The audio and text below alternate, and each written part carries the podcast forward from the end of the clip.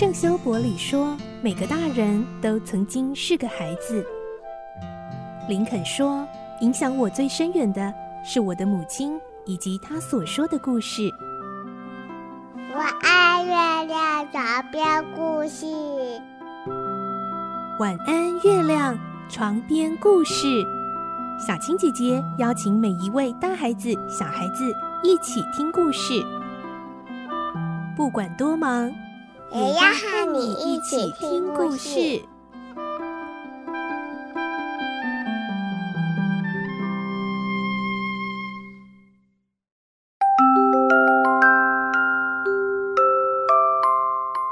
晚安，欢迎你和我们一起听故事。我是小青姐姐，我们继续来听《格列佛游记》，今天是十九集。我们会听到被当作摇钱树到处巡回演出的格列佛，真的好可怜哦。他的小保姆葛兰达克利会努力的向他的巨人爸爸争取，让格列佛可以休息一下。后来，格列佛竟然被邀请到皇宫去了，这是怎么一回事呢？来听今天的故事。《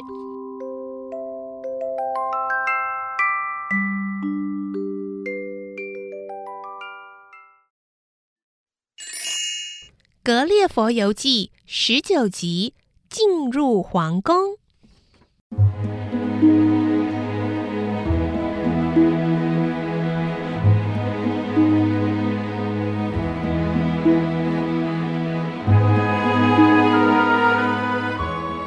格兰达克利心疼极了，日以继夜的细心照料我，可是没想到回家也不能休息。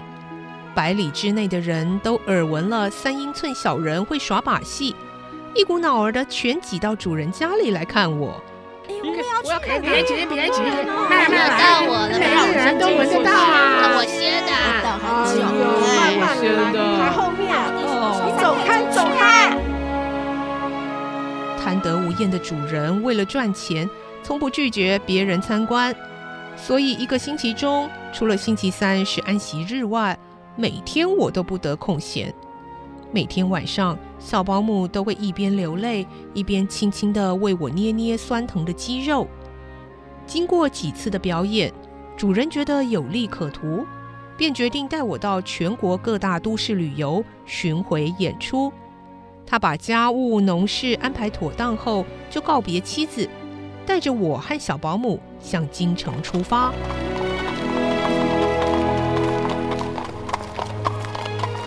这里的京城坐落在国土中心，离他家大概有八十多英里。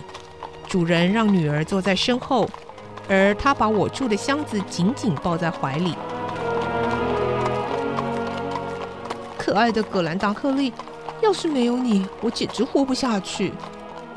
葛兰达克利是支持我的精神力量，他总是细心地在箱子四周衬上最柔软的棉布，底下更垫得厚厚的。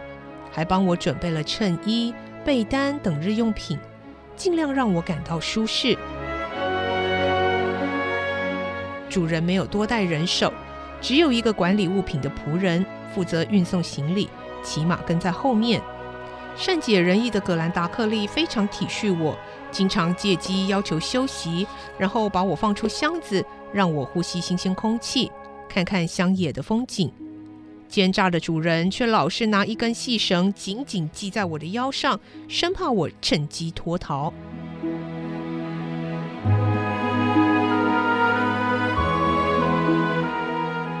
我们走了十天的路程，在许多村庄、大户人家以及十八个城市里演出。曾有人出高价想买下我，却被主人一口回绝。开玩笑，我怎么能够把摇钱树卖掉呢？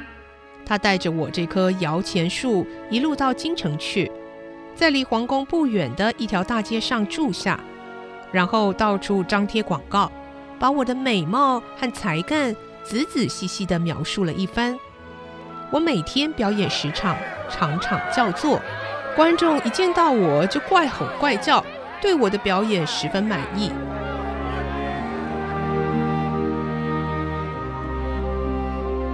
我的小保姆口袋里经常带着一本书，只要有空，她就教我认字、讲解字义。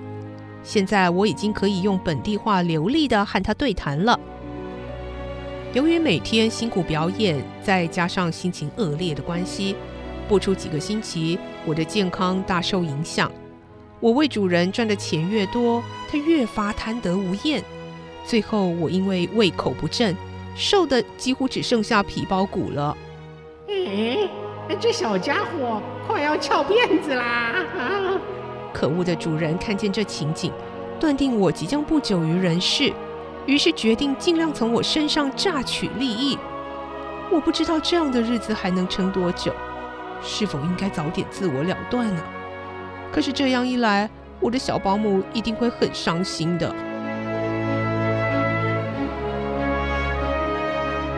主人正在考虑该如何决定我的未来时，皇宫居然派来了一位引荐官，命令主人即刻带我进宫。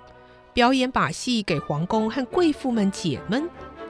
引荐官陈述了召见我的原因：有几位贵妇看过这个小矮人的表演，早就把他的种种事迹报告给皇后知道。皇后非常渴望见到他。主人喜滋滋地带领我前往宫殿，一路上小保姆详细地告诉我有关皇宫的礼仪。这是你的好机会哦，千万别失态哦！我按照小保姆的交代和自己所知的宫廷常识，表现出英国绅士谦和有礼的风范。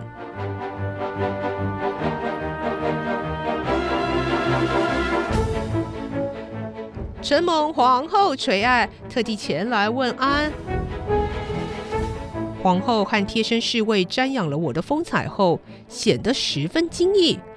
完成一套例行表演后，我单膝下跪，对皇后说：“请皇后赏脸，准我亲吻您的玉手。”啊啊，不不不，嗯、呃，我想那并不合适啊。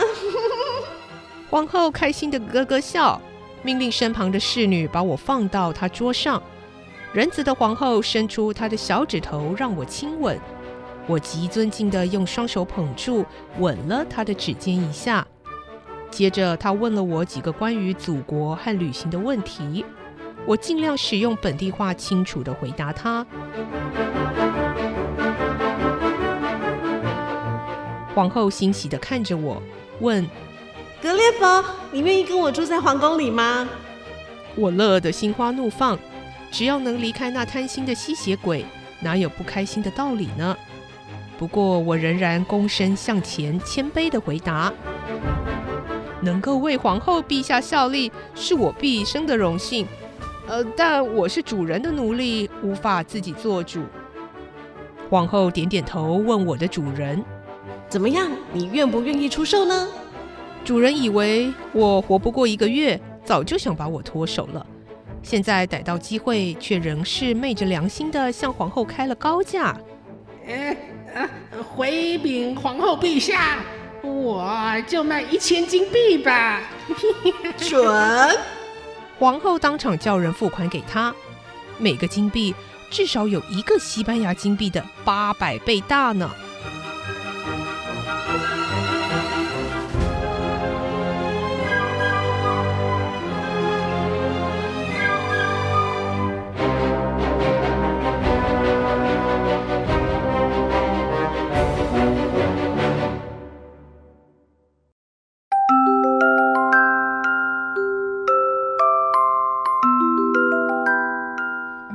佛现在被卖到皇宫里去了，而他在皇宫里伺候皇后，还有这些贵族大臣们，又会发生什么事呢？明天再继续来听《格列佛游记》的故事喽！我是小青姐姐，我们明天再见喽！祝你有个好梦，晚安，拜拜！小朋友要睡觉了，晚安。